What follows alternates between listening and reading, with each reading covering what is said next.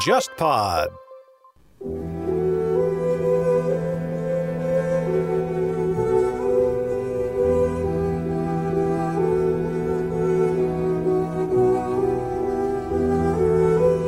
进入电影学院之后，就要系统的学习电影嘛。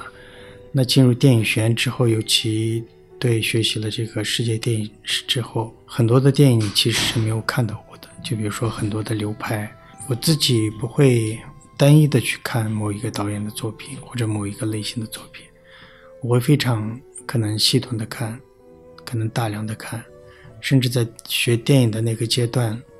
就是也会看很多就是别人认为的那样一些烂片吧。看烂片对你也是一个成长啊，就是通过看那样一些片子，你能规避你。拍摄或者你创作中的问题在哪里？所以对我来说也是有帮助的，也是看了大量的烂片的，除了经典的影片之外，真的是这样。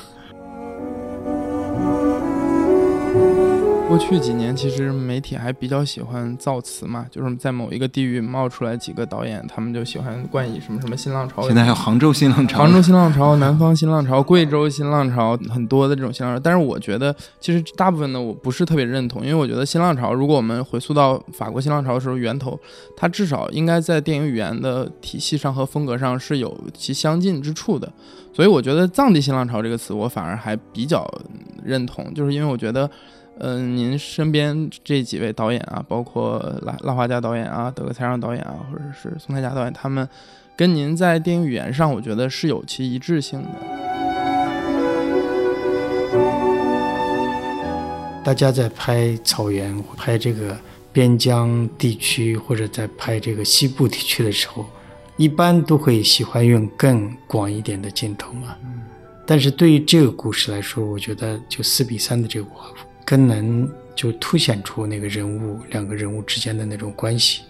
像气球也是啊，气球风格上跟前两部电影还是不一样，在摄影机的运动方式上是手持，然后跟拍，那我觉得这样的方式能把这样一个人物，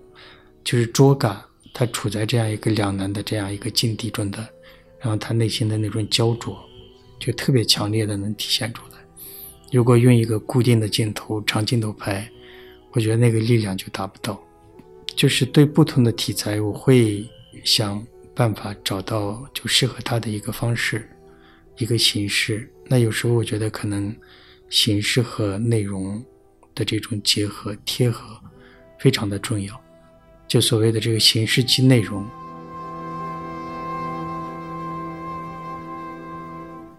大家好，欢迎收听不合时宜，我是孟尝。嗯，今天非常高兴邀请到嗯知名导演、作家，呃万马才旦导演，还有北方公园主笔王小笨，我的这个老朋友，然后大家之前也也比较熟悉。大家好，我是万马才旦，我的新作《气球》定档十一月二十号，就马上就要上映了，希望大家多多关照，多多支持。哎，大家好，我是王小笨，这是我们北方公园和不合适宜第二次在电台里面有合作了，然后很开心。上一次是我们的另外两位同事一起聊了月下，然后这次我也很喜欢万马导演的作品，然后正好有这个机会，大家一起来聊一聊。刚才万马导演也提到这个新作《气球》即将上映，然后我也是前几天去看了诶放映场，然后我觉得非常喜欢，所以说也希望跟大家来分享。同时，也从这个作品延展出去，嗯，聊一聊万马导演的创作，这些年的创作。因为刚像小邓刚才聊的，其实我们都很喜欢您的这个创作，包括您这从三部曲到现在新的三部曲，包括我们可能也很感兴趣您的这个创作的脉络，包括主题，可能在您这些创作作品中有一条，可能有一条创作的主线。那我们也希望，嗯，我们这个系列也希望跟不同的创作者进行交流，聊创作者他所呃面对这个。时代和自己所处的环境进行的表达和创作，那咱们就先从气球聊起。小笨还没看啊？对，我还没有机会看到时候第一时间会去电影院支持一下。对，对我前几天看了之后，我很喜欢。我看的时候其实想到好多好多事情，包括想到我还想到伊朗的那个那个片子《一次一次离别离》。呃，因为它有点像在一个平静的日常、波澜不惊的日常生活中，然后开始有有一些暗涌在流动，然后最后形成惊雷，然后它有一个矛盾的爆发。那我其实我其实看的时候也看到了，一开始这个从这个气球其实是避孕套的那个生殖隐喻，然后到种羊，然后再到可能夫妻之间说，哎，是否应该考虑再要一个小孩这主线的这个生殖隐喻。我当时现场还。向您问了一个问题，说，哎，这个女主角其实她一度要考虑做出呃堕胎，就是不再要生下这个孩子的决定。我还问万马导演说，他是否有一个性别维度在里面做一个呃做一个反抗？万马导演跟大家简单介绍一下，说这个《气球》这部作品的创创作吧，因为可能很多听众年轻朋友们还没有机会看到这部作品。对这个电影的创作的缘起其实比较早，就是那时候还在北京电影学院嘛。那我有时候就周末什么的，偶尔会去这个中央民族大学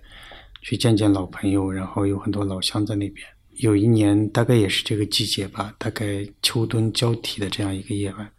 然后我经过这个中关村双安商场大概那个位置的时候，突然就在风中看到一个红色的气球在飘，就一下子被这个意象所吸引，觉得这是一个特别好的一个电影的意象，然后就希望把它嗯。呈现到电影里面，所以当时就就展开了想象嘛。就有时候我自己以前写小说，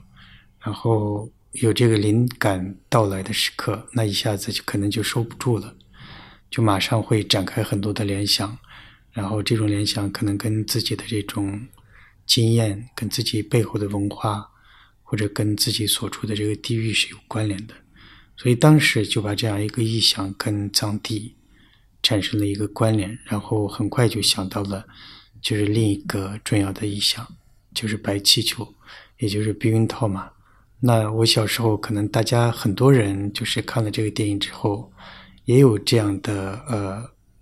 经验的联想。对，我们都会心一笑，因为小时候的确是小时候都说都说对有这样一个经历什么的，所以就把这样一个红色的气球跟另一个。白色的气球这样一个意象连接在了一起，然后就慢慢就有了这样一个故事。后来就是因为种种原因，然后这个呃剧本写完之后没有拍成，就放下了。那当时我觉得剧本它只有拍出来才有意思嘛，所以我觉得这样一个题材、这样一个故事、这样一个表达，就是放在那儿有点可惜。然后就根据小说的这样一个特点表达。把它改成了一个小说，一个短篇小说，然后就发在了这个呃一七年的广州的这个《花城》杂志上，后来也被小说选刊啊，然后这样这样一些选刊转载，然后也进入了这个中国小说学会它的这个排行榜，就小说的反响还很不错，所以就是后来又过了两年之后，可能整个时机都变了嘛。我自己还是一直想把它呃通过影像的方式做出来，所以在那个小说的基础上，然后又把它改编成了电影。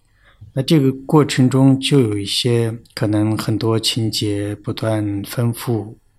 然后很多人物也不断丰富的这样一个过程。所以放了这么几年之后，就它总体的故事的走向、人物的设置，它其实是没有变的。但是过了这么几年，然后沉淀了几年，你再加上这样一个重新的改变的这样一个过程，所以就整个的故事、整个的人物、整个的情节，它就变得丰富起来，可能就让我更加的喜欢吧。所以就各种时机都很成熟，就做出了这个电影。嗯，您刚才说到这一点很有意思，就别人都是去用电影改编别人的小说，您是改编翻拍自己的小说，其中。女主角她一度做出可能考虑不再选择要留下这个孩子的时候，她其实在我的作为这个观众看来是一种反抗，因为堕胎可能无论是跟传统传统文化、宗教的呃这种束缚也好，还是说家庭其实期待她生下这个孩子，她在家庭关系、婚姻关系跟丈夫的这种关系中，对家人的一种承诺和和约束中，但她一度做出了好像比较勇敢和冲撞性的一种。呃，举动，但是您在回答中说，您认为这其实算不上一种反抗，只是模模糊糊的一种反思。我想追问您的是，您为什么觉得他还没有达到反抗的那个那个或者反抗这种束缚的、挣脱自己生活束缚的一种地步，或者说，难道不是在小说和和电影创作中是有一种特权，可以让主人公去实现您希望他能够抵达的命运境地吗？你没有行使这样的特权，让他去挣脱，是怎样的考虑呢？对，就是这个影片的就核心的东西的提炼，我们在这段时间在宣发很多，就比如说海报上也会出现这一句话嘛，就信仰和现实如何抉择？我觉得这个是关键。所以这样一个女性，然后她生活在藏地底层，然后藏地比较传统的这样一个地方的这样一个女性，我觉得她能做到的就是这样。所以这个片子的结尾是一个开放式的结尾，我觉得也是跟这个有关联的。其实我在构思这个故事的时候，那你其实是很难替这样一个主人公做出什么抉择或者做出一个判断的。就刚刚你说了，这个作者的权利可能是比较大的，然后可以让他死，然后也可以让他起死回生之类的。但是我自己确实是呃没有办法的。就我对那个人物，对通过对那个人物的了解，然后对那个人物身边的困境的这样一个描述，你其实很难是让他做出一个特别清晰的那样一个抉择的。所以他虽然有一些反抗，虽然有一些反思，那这样的反思，这样的觉醒，他其实也不是一个彻底的觉醒。他不想一个可能像都市里的一个知心女士这样的角色，她只是一个底层的，然后受着这个传统文化的影响，然后另一方面也有来自现实层面的方方面面的压力的这样一个女性，所以她这样的觉醒只是一个懵懵懂懂的那种觉醒，那她这样的反抗也是一个没有那么大力量的一个反抗。作为作者安排她。有那样的觉醒，然后有那样的一点点的反抗，我觉得这个女性就已经很了不起了。有时候我觉得她确实像一个圣女，就尤其我们看这个国际版海报的时候，她站立在那儿，然后这个气球挡在她的肚子上，就像她怀孕了一样。那这个时候，我感觉对她确实就像一个圣女，她承担着太多的这种苦难。太多的这种压力，在内地放的时候，有些观众就觉得他可能已经堕胎了嘛，他已经准备打掉了。然后他打掉之后，他要去跟这个妹妹尼姑要去山上的寺院住一段时间，逃离了嘛？逃离了他那个生活。对，我觉得就是一种逃离啊。对我来说，他做出一个很难的选择，然后他只能选择的这个路，只能只有这个逃离。那这个逃离也不是一个完全的逃离，他想完全的逃离，我觉得是不太可能的。那另一方面就是他有这种来自信仰的这个压力吧。他生长在那样一个环境当中，像藏地，就以前的说法就是百分之百的这个信仰嘛，信仰佛教嘛，大概百分之九十以上的人，他还是有这个信仰的。所以这样一个信仰的东西，其实已经进入了藏人的生活的方方面面。其实已经成了他们日常生活的一部分，所以你要对这个信仰做出一个反抗，或者做出一个彻底的这个反思质疑，像她那样一个女性，我觉得是不太可能的。所以就是一开始在构思这个剧本的时候，构思这个故事的时候，想到的也是最后的一个画面，然后想到的也是这个结尾，就一只红色的气球，然后它。飞起来，从小孩手中脱落，然后飞起来，飘起来，然后越来越高，越来越远，几乎就消失不见了。小说也是这样写的，嗯，然后结尾也是采用了这个结尾。我觉得它的结尾只能是这样的。一只飘在北京的红气球飘在了藏地。对我看，的确是不同的观众可能会投射进不同自己的生命经验。我就立即看到了女权主义的那个维度，就像您刚才说的，这种传统信仰跟现代观念的冲突，包括轮回的观念，在您以往的作品中也一再出现。小段是看了《撞死了一只羊》是吗？我还没机会看这部作品，咱们俩正好。对，因为《撞死的一只羊》是去年上映的嘛，我也是第一时间就去电影院看了。我当时也是非常喜欢那个。那部电影，嗯，我觉得它首先它从整个的视听语言和影像风格上和您原来的作品是有有超越的部分的，因为有一些魔幻现实主义的东西是出来了，然后其中的画幅四比三的画幅嘛，包括有很多镜头的选择、梦境的呈现，我觉得是很新颖的。但是因为气球的电影我虽然没看，但小说我已经读过了好几遍了，我也知道这里面其实。两个电影虽然它反映的侧重点不同，但其实都有关于轮回的这部分。如果我没记错的话，您其实好像也是宁玛派的信徒，是吧？其实对，在藏地不会分得那么清楚，但是就我们老家那边就是呃宁玛巴嘛，有宁玛巴寺院啊什么的。然后我这个名字也是跟宁玛巴有关联的，就是藏人的所有的名字可能跟这个他所述的那个教派是有有一些关系的。像万马就是莲花的意思，那莲花生大师是尼玛巴的这个创始人嘛，然后叫白马三宝啊，那他的这个名字里面也包含了就万马这个词汇。对我，我刚刚想问您的就是，不同的作品之间，但是其实都有轮回这样一个主题嘛？这个主题跟您自己的这个无论是信仰这部分，还是个人的生活经验，是不是也有一定的关系呢？这个我觉得跟我是个呃藏族人，或者我是生长在那样的。地域或者那样的文化环境中是有关联的吧？就刚刚我也讲了，你要讲藏人的生活的话，不可能撇开他的信仰的部分，然后单独的讲其他的这种单纯的生活。就他们的信仰跟他们的生活是合在一起的，所以我不会说这个，我会刻意的讲轮回、生死这样一些点凸显出来。那你要讲藏人，然后你要讲。他们的这个生活，那肯定这些东西是分不开的。就比如说这个，呃，撞死了一只羊，然后气球，它其实都是跟生死有关的嘛。那如果跟生死有关，那就会有这样一些，呃，精神层面的东西会自然的呈现出来，而不是说要刻意的呈现它、放大它。我去年有看一些采访，您在威尼斯前方有一些采访说。呃，西方观众对于气球好像他感知比您之前的作品还要更强一些，因为不管是声乐还是信仰和现实之间的冲突，对于西方观众来说，他其实也是有一些比较强烈的感知的，是吧？对，就是这个，我觉得是跟故事本身的性质，然后对这个故事的认知是有关系的吧。像撞死了一只羊，它确实是一个可能表面上看起来具有一些嗯象征意味的，然后具有一些预言性的。甚至可能有一些，就刚刚您讲到的魔幻现实主义的这样一些风格的电影嘛，那气球就有点不一样，它还是以现实主义为主，就在讲呃当下藏人他们的这种生存，他们的这种状态，但同时也会涉及一些超现实的部分。这个电影相对在这个普通意义的这个理解上，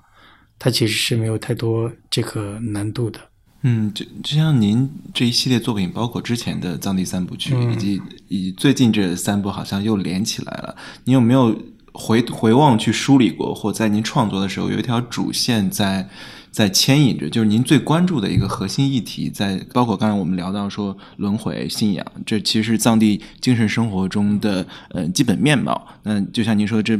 不可能绕开它去呈现藏地的生活。那您有没有特别关注，再抽离出来？一直关注的一个主线，比如说我们我可能比较浅薄的读出来的，或或从您之前创作中读出来，可能是人的状态，人跟他周边环境的，他可能有冲突，有有融合，然后可能也有一种紧张的关系，然后人还人自身还有一种孤独的关系，因为人可能在，因为我想藏地离我们都市生活。就现代都市生活中，它跟自然特别近，所以人跟自然在一起的时候，那种天然的孤独感就就出来了。人的人的渺小和存在的脆弱性，这是我从万马导演的创作中看。但是这当然是我作为观众的一个解读。我不知道您自己有没有梳理过您的这个创作的母题？这个东西我觉得是比较复杂的。当然，你所关注的肯定是人的这种基本的问题，就包包括孤独、苦难，甚至很多层面的一些东西吧。但是你要让我总结出一个主题的东西，其实比较难的。就是尤其是电影，我觉得电影的创作它是没有这种所谓的规律性的，在创作上。就我自己写小说嘛，那小说的创作你可以就是能清楚的看，就是你回望你自己的创作的时候，你是能看到一个轨迹的。就比如说你对某个主题的关心，然后你对。呃某一个这种表现方法或者流派的这种关注，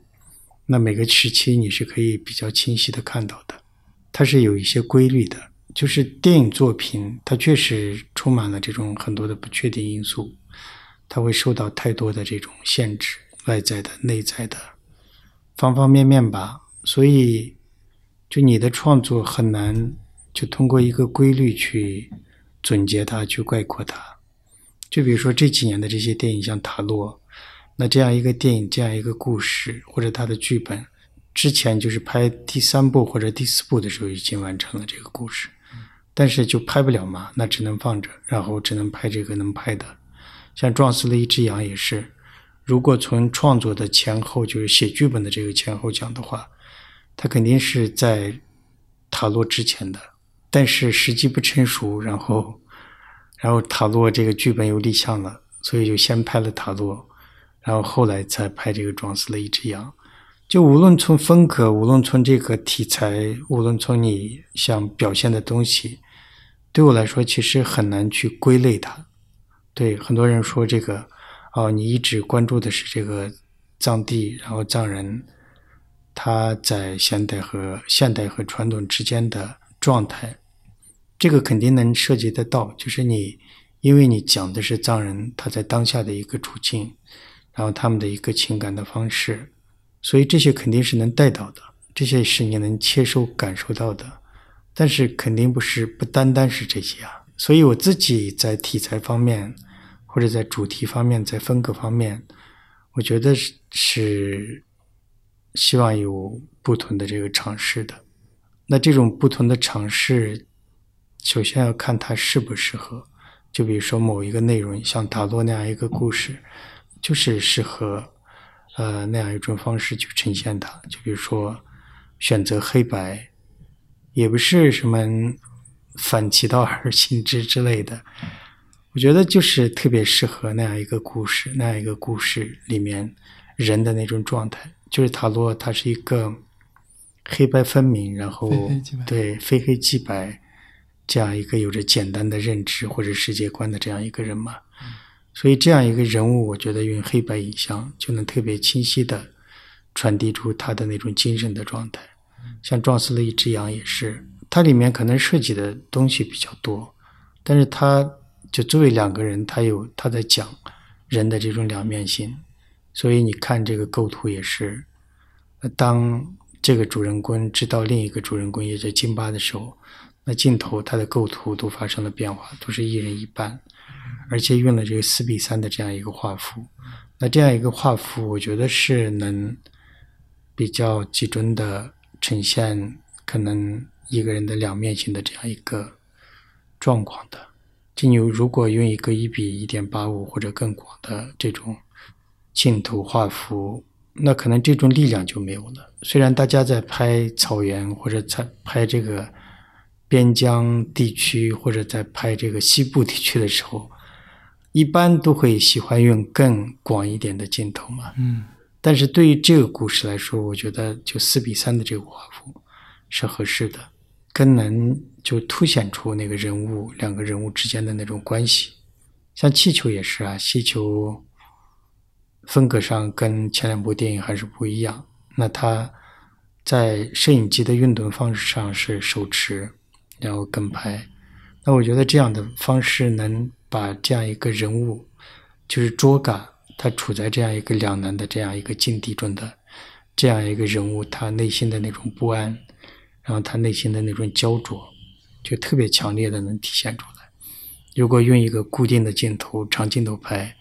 我觉得那个力量就达不到。就是对不同的题材，我会对想办法找到就适合他的一个方式、一个形式。那有时候我觉得可能形式和内容。的这种结合贴合非常的重要，我觉得有时候可能形式就是内容的一部分吧。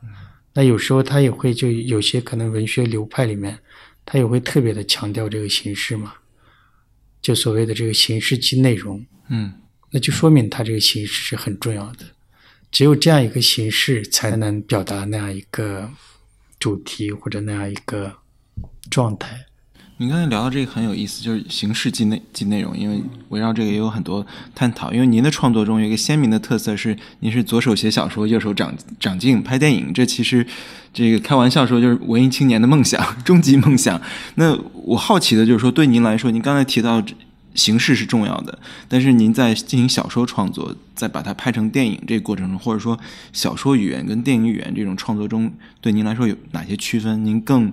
但我想您肯定都重要，都喜欢。但是那种创作和表达的时候，这种区别是什么？比如说有些东西，有些情感和想传递的元素，可能写小说也能写出来，未必是画面性的。但这中间，在您的这个世界中是怎么去处理它？嗯，对，我觉得是两种完全不同的思维方式吧。就是小说，它要通过语言来表达去描述嘛；那电影，它要通过影像来表达。所以它的思维方式就不一样，就那种区别是很大的。你在用这两种方式进行创作的时候，必须得是清清醒的。那这个清醒是建立在你对这两种方式的这种了解上。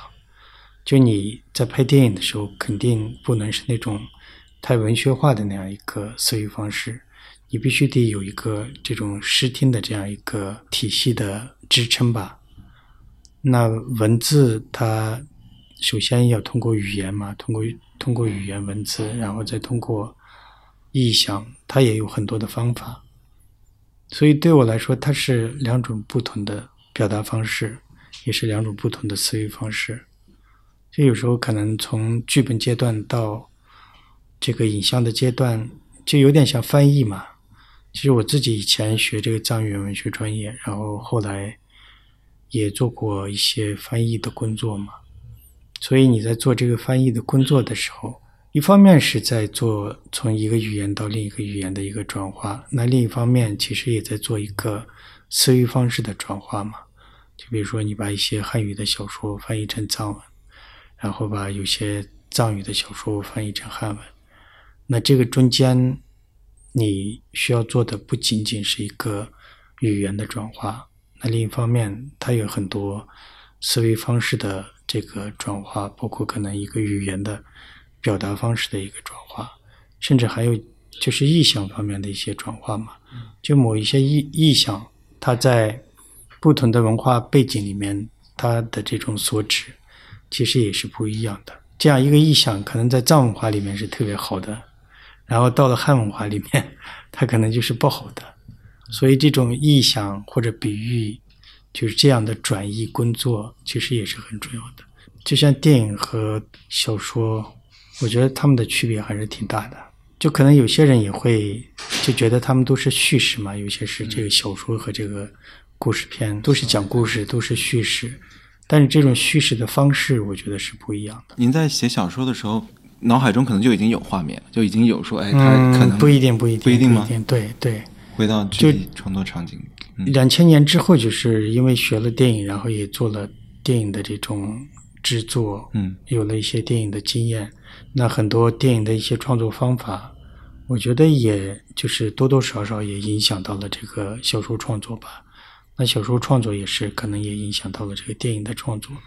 所以对我来说是互相有帮助的。就比如说你在写小说的时候，那因为电影里面这个对话是很重要的。它放大到荧幕上，然后那个声音一放大，就有时候你听一些对话，觉得那个对话是很别扭的，甚至说啊，这个说的不是人话什么的。他讲的就是这个意思啊。你必须得把它处理的人非常的自然，非常的恰当。然后他可能还有其他，除了这个对话本身的意义之外，它可能还有交代啊，可能还有这种起承转合，甚至还有这种情节的推动的这样一些作用嘛。那这样一些经验，就是你运到小说里面，我觉得对我也是有帮助的。就是你通过这样一些对话的描写，就能做到情节的推动。通过对话的描写，就可以把情节推动过去，然后你就可以做一个很自然的一个转场。对我觉得小说的转场或者电影的转场，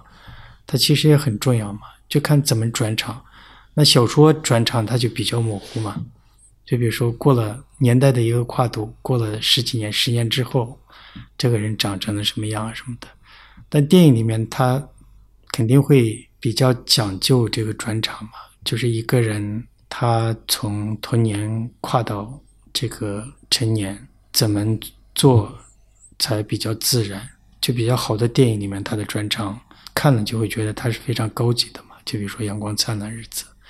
他把那个包往上一扔，然后从天空里面降下来，然后这个青年的这个马小军，嗯，他接到了这个包。你看，就是通过这样一个空间，然后用同一个同一个物件，就实现了这样一个转场，实现了这样一个年龄的跨度。那气球里面其实也有这样一些转场的，就比如说从一个现实到超现实的这样一个转场。他跟他妹妹之间那个，对，那也是一个，就是类似的，还有几处吧。就那样的转场，从一个现实到超现实的那样一个转场，它必须有一些设计。那这个设计必须得是非常自然的，就是那样看起来才会比较舒服嘛。要不然咱们看有些电影，它也在表现梦，然后表现这种超现实，那这种转场或者这种表现的方法就会生硬，就感觉不太像一个梦。我觉得就是因为他没有把握好，就这样一种方法吧。哎，孟老大，我知知道您也用藏语写小说啊。其实我比较好奇的是，我们能看到的都是您用汉语写小说，包括《气球》其实也是汉语的嘛。您用藏语创作的小说是什么样的内容和题材呢？它会是更专注于藏人本身的生活吗？对，就是从题材讲，有一部分是重合。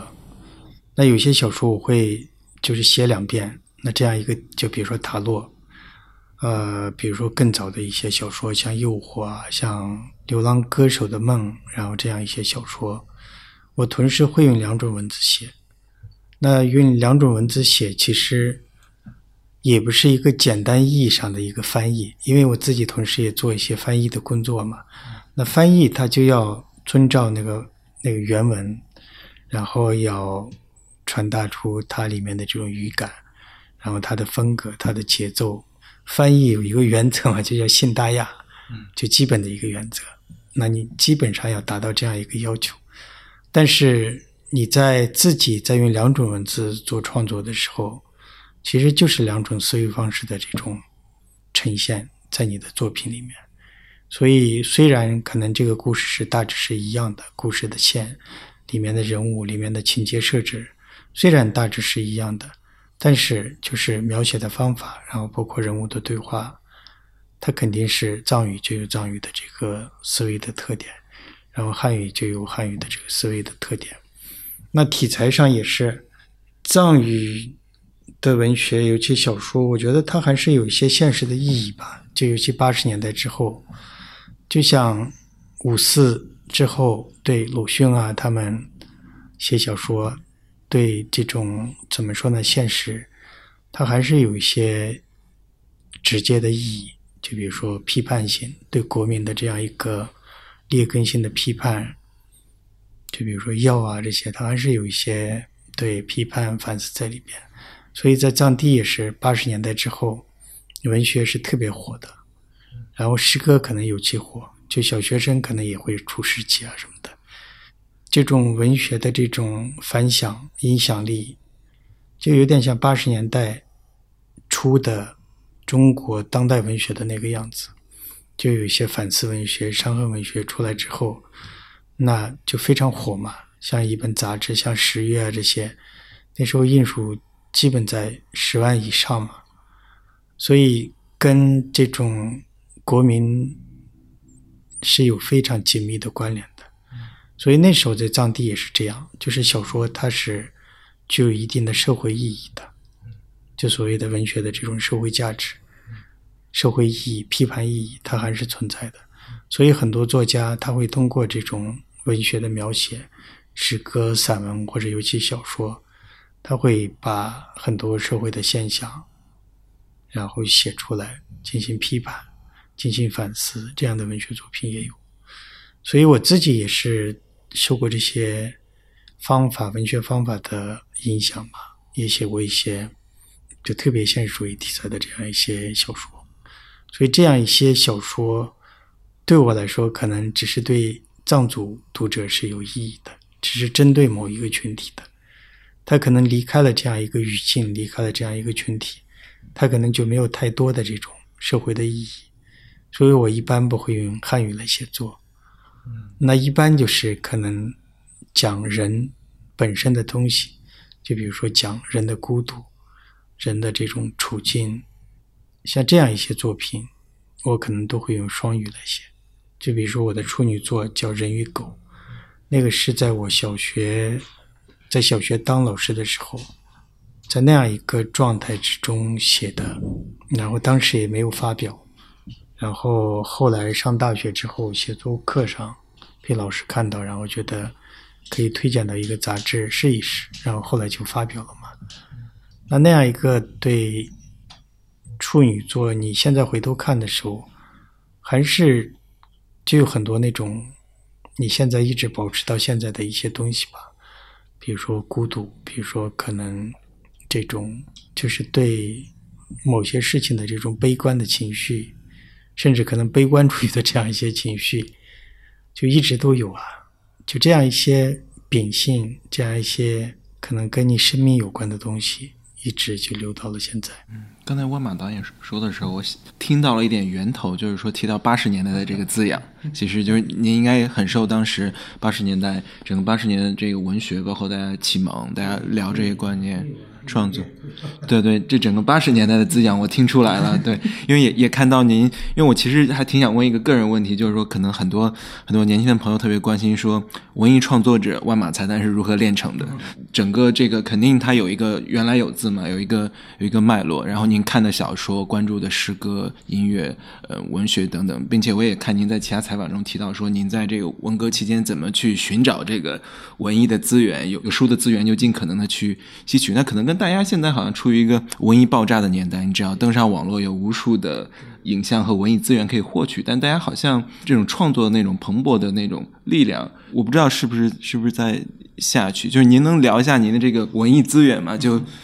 文艺创作者万马才旦的是怎样炼成的？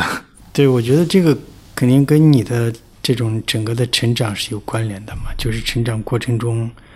你遇到的很多的事情，然后包括你这种接受的教育啊，包括你自身的这个一些特长吧，就比如说你可能写作是你比较擅长的事情，那你做其他事情的时候，可能就一塌糊涂，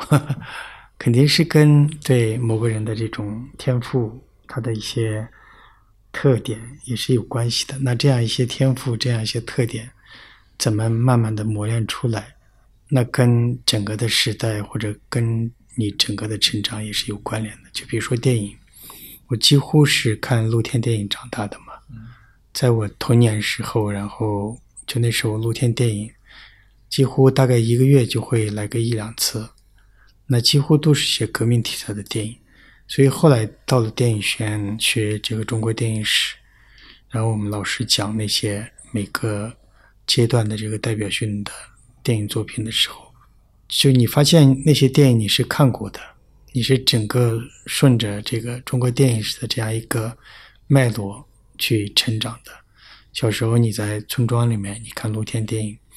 然后你到了这个初中，到了县城，那时候影院还在，然后学校里面偶尔也会放嘛。整个那个过程的电影几乎是看过的，像一些革命题材的电影。从黑白到彩色，到八十年代初的时候，随着这种改革开放，然后随着这种文学的流潮流派，就比如说伤痕文学，当时大家提到的这个伤痕文学，班主任啊，然后后面的这种反思文学、改革文学、寻根文学，有很多种分类嘛。那那时候其实文学跟这种电影的关系，我觉得还是比较密切的。就是那时候的电影还是喜欢改编小说，嗯，对，从小说里面改编，从小说里面这个找题材，所以在那个年代，你可以看到很多就是经典的文学作品，然后他们也改编成了小说。那后来可能就是电影创作者，他们也意识到了电影和小说之间的这样一个区别。那这样的争论，可能之前很早以前就有。就比如说话剧和电影之间的这样一个争论，一开始可能认为话剧和电影是一家嘛，那后来觉得他们的表现方式不一样，所以在表现方式上，然后甚至在表演上就有了这个区分，然后说这个电影和话剧要分家之类的。有一段时间，我觉得文学和电影也是这样吧。所以有那样一个经历，那样一个过程，然后逐渐的你看到，对，就电影院逐渐的衰落。你回去的时候，电影院几乎就成了一些自由市场，就原来的那种很多人聚在一个那样一个公共场合，然后在黑暗中享受就那样一个银幕时刻的那个时光就完全不在了嘛。但是到了大学，那个电影还是在的，所以那时候录像啊什么的都出来了，然后引进片、香港的片什么的都能看到嘛。所以那时候就每年就从引进片讲的话，每年有这个十十部大片的引进的这个指标，那这个十部大片基本上指的就是好莱坞电影嘛。所以像《亡命天涯》这样一些电影，就是在那个时候看到的。就每年对那样一个十部影片的这样一个数量，它是其实是有一些期待的。就是那时候，像好莱坞的那种类型片，其实是很少看到的嘛。尤其像科幻片这种类型，以前是几乎没有看过的，所以你第一次看超人的时候，就会很惊讶，就会觉得那个想象力是非常丰富的。我看那个万马导演的创作的时候，我会想到一点，说我在小时候我对藏地表达和这个文艺创作的理解，可能就是红河谷这样宏大叙事，但是好像也跟小笨前几天聊到说这个。藏地新浪潮，如果这个 这个 term 存在的话，那其实我们看到的是去宏大叙事，就回归了日常生活，看到人们日常的境遇，然后他的情感状态以及日常生活中的这种思想变化。小笨不知道这个前天跟我聊这个藏地新浪潮，你好像非常非常关注这个脉络。对，因为过去几年其实媒体还比较喜欢造词嘛，就是在某一个地域冒出来几个导演，他们就喜欢冠以什么什么新浪潮。现在还有杭州新浪潮、杭州新浪潮、南方新浪潮、贵州新浪潮，对，很很多的这种新浪潮。但是我觉得其实。大部分呢，我不是特别认同，因为我觉得新浪潮，如果我们回溯到法国新浪潮的时候源头，它至少应该在电影语言的体系上和风格上是有其相近之处的。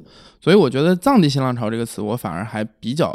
认同，就是因为我觉得，嗯，您身边这几位导演啊，包括拉拉华家导演啊、德克才让导演啊，或者是宋太甲导演，他们跟您在电影语言上，我觉得是有其一致性的。您自己去怎么去看待你们？这些导演普遍的创作上面的共同的，不管是刚刚长远提到，就是关注更日常的藏地生活的这部分，还是说你们的主题上，这个词汇这样一个称呼，这两年越来越多嘛，然后几乎就成了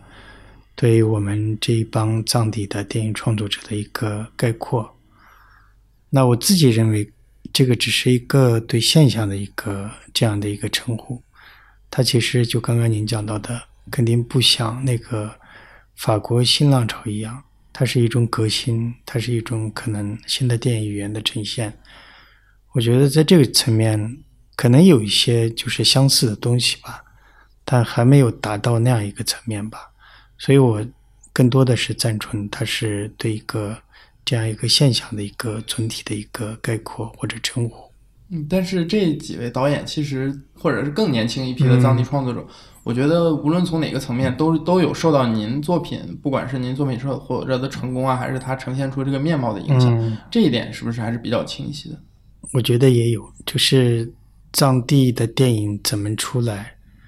它其实是一个很难的事情嘛。就是在那样一个特殊的环境里面，然后你要呈现一个藏地的一个表达，然后对当下的藏地的现实的一个关注，然后以。并且以普通人物为主，没有太混大的叙事。那我觉得这方面是一个借鉴吧。就比如说我在电影学院读书期间，曾经也写过可能那种混搭叙事的那样的剧本。就可能藏地它有这样一个混搭叙事的这样一个传统。就比如说《格萨尔王传》，它就是一个非常混搭的叙事嘛。所以从传统的这种叙事的这种传统来讲的话，大家还是心里还是比较对那样一个混搭的叙事还是有一些向往的，所以来电影学院之前，其实也有这方面的想象吧。就这方面的题材其实太多了，就是你可以挖掘的题材特别的多。但是你到电影学院学习，然后你对中国电影的现状，然后在这这样一个现状之下的可能性有了更多的了解之后，那可能你能面对的题材，你能就是在那样一些题材里面拍摄电影的这个范围，你就会觉得越来越小嘛。那所以现实题材是一个更贴近你的那样一个题材，那样一个方向。在这个方面，其实也受到了一些伊朗导演的影响吧。伊朗电影的影响，他们也是基本上是现实题材，然后关注现实，然后甚至可能是一个孩童的视角，所以很多是通过日常来展现他们那样一个文化宗教，然后以这样一个写实的这样一个视角来展现他们的生活。我觉得这是一个方法，但并不是说可能藏族电影的所有的样貌的呈现吧。从目前看，就是也有想往类型化化方面发展的这样一些藏族的年轻人。我自己也是希望，就是这样一个群体，如果他能形成一个群体，能够形成一个气候的话，我希望它还是多元的。就是它还是有一些生存的能力的，在这样一个大的中国的电影的市场的环境里面，一方面是你的作品嘛，那另一方面你要适适应这样一个市场，然后有一个循环，我觉得是很重要的。除了你自己的作品之外，然后让它有一个循环，让它有一个长线的这样一个发展，那这个是最重要的。对，因为您刚刚提到说类型化和题材啊，我觉得其实有一个我个人还蛮不舒服的事情，就是过去这些年里面藏族题材的电影里面，在如果我们用票房这个层面来衡量的话，反响最好的其实还是那部《冈仁波齐》嘛，它的票房其实是过亿了。但我觉得那部电影它满足的就是城市人对于西藏那些还是最表面、最符号化的想象，比如说雪山啊、长头啊、信仰的这部分。但反而是像您和其他这几位导演这些更日常化的电影还没有被更广泛的观众所接纳和吸收。您觉得是不是还是需要一个过程，让大家逐步从也就是去神秘化呀，或者是关注到更日常的部分，还需要一个时间的过程呢？这个还是需要一个过程吧。就一方面是市场对这样一个题材或者这样一类题材的接纳度，然后另一方面就是创作者自己看怎么逐渐的有没有一个方法去适应这样一个市场。我觉得是一个相互可能成长的这样一个过程。这几年的一些藏族题材，就是藏族之外的这样一些创作者，我觉得他们的整个的这种创作的态度也在发生变化吧。至少你能做到一个。平视的一个角度嘛，你能比较切身的去接近这个题材，然后去了解这个民族或者他们的文化，我觉得态度是在发生变化的，就不太像以前那样，他可能是带着某个俯俯视的角度或者某个仰视的角度去看待这样一个题材，那这样的结果形成的要么就是猎奇化，可能甚至丑化吧。但是这两年就是大家。随着电影的认知，然后随着对自己熟知的文化之外的文化的一个认知，那我觉得态度是发生在发生变化的。从这几年的一些电视，从这几年的一些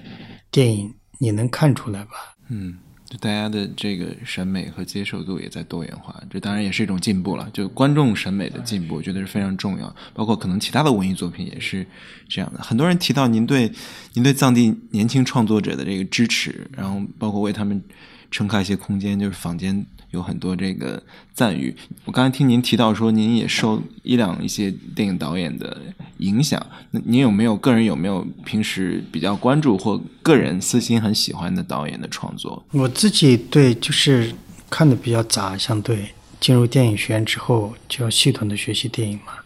那进入电影学院之后，尤其对学习了这个世界电影之后，很多的电影其实是没有看到过的。就比如说很多的流派。你也是不知道的，所以你需要一个系统的了解、系统的学习的过程。我自己不会单一的去看某一个导演的作品或者某一个类型的作品，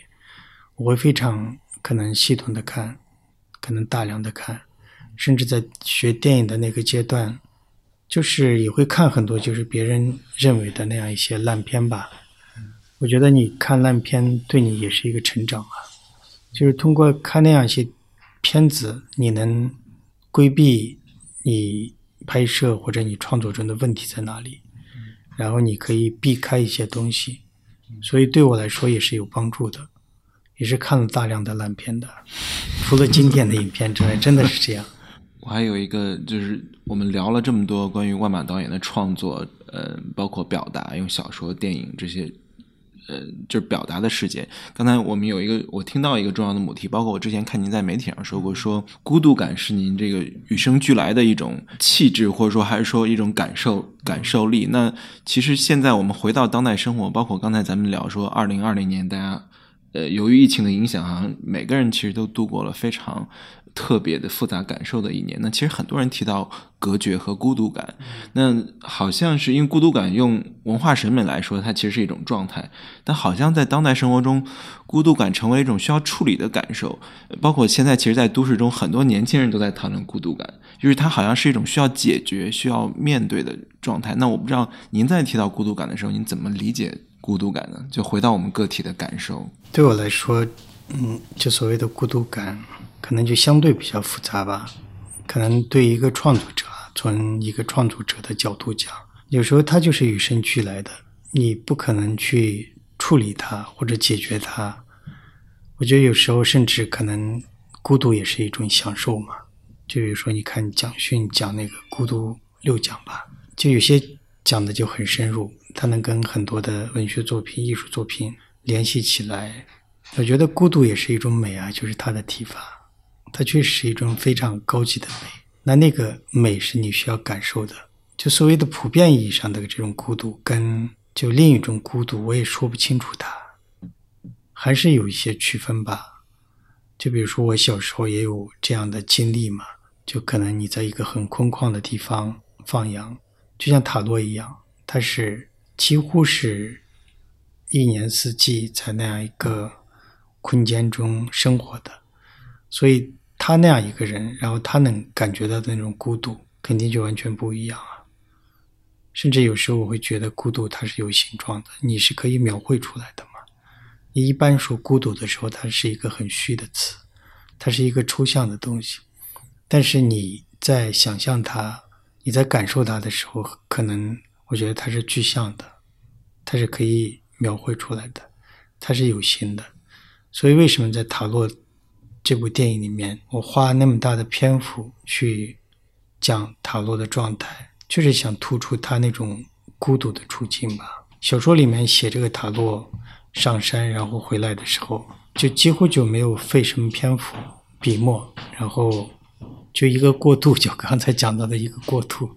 塔洛上山住了十五天，就带着这个一百多只羊就回来了，卖掉了。观众或者读者，他可以想象吗？他可以通过之前的这种设定，想象塔洛的这种处境，想象他为什么能做出这样一个决定。但在电影里面，我觉得这样是不够的，需要通过影像的方式去处理它、强化它、把它表现出来。所以，这个一方面就需要场景、拍摄方法，嗯，它的形式来支撑它；另一方面，我觉得你这个创作者。或者你这个表达者、作者，就需要这样的感受啊！你必须得捕捉到那样的感受，而且你这个感受对这样一个感受的捕捉是准确的，这样你才能传递出来。嗯，所以在塔罗里面安排那样一场戏，大概就是想强化出人的这种孤独的状态嘛。就是因为有了那样一场戏，然后可能对塔罗这样一部电影的理解也是在国内。就大家对那样一段历史，然后对他的这种处境，对他的这种世界观是有一些了解的，都能追溯到事情的根源嘛，就知道他这个人经历了什么样的年代，然后他经他有一个什么样的这个，他这样一个世界观是来自什么地方的。那就比如说离开了这个语境，然后你在一个完全西方的这样一个国家放这个电影的时候，那塔洛被那个东西。其实是完全没有意义的，他就像念经一样，或者就只能说明这个人记忆力很强嘛，他能记住他所有的羊。那除此之外，这个背后的历史的文化的那种沉淀的东西就很难体现出来。所以很多观众就说看了这个塔罗之后说，啊，这部电影是讲孤独的。如果你没有那样一个描写，如果你对孤独没有那样一个体验的话，我觉得是很难表现出，就是很难拍出那样一个段落的。气球其实去年已经走了很多节展，今年才有机会和大家观众见面。您肯定已经也已经投入到新的创作，然后您在很多的采访里面都提到了接下来有一个叫《永恒的一日》这样一个项目。我听起来，它虽然不是我们传统理解那种史诗的作品，但它很有史诗感嘛。就是一个人的一天，他从年轻到老的过程，其实融入了藏地百年的这个历史。我不知道这个确实是您的有一点点野心之作的这种感觉，还是说也是一个创作的灵感机会、机缘巧合，然后到了当下，然后就选择这样一个作品呢？对，就是从整个故事的架构上讲，也你也可以说它是有一定野心的嘛。就它有一个史诗的这样一个架构，然后通过一个人的一天，然后讲了一个人的一生，然后甚至可以说一个民族的这个百年的这种心灵史。但是这样一个题材也是就得看机缘巧合吧，就像塔罗，就像撞死了一只羊，就像气球一样，就看有没有到那样一个时机，到有没有到那样一个点。如果不到的话，就肯定就拍不了嘛。像这样一个故事。其实我是很早就想拍的，可能在塔罗之前就有了，然后也参加了一些创投，但时机不成熟就没能拍。期望是能够把它拍出来吧。我自己也是对他有一些期待的，然后也是很喜欢这个故事的。好，那我们今天就聊到这儿，谢谢万马导演的时间。大家等电影《气球》上映之后，去电影院看《气球》，那种感受，整个沉浸入故事里，只有你坐在影院中。呃，才能进入万马导演的他想讲给你的那个故事和他的他要说的话里面去。好，谢谢大家，谢谢导演。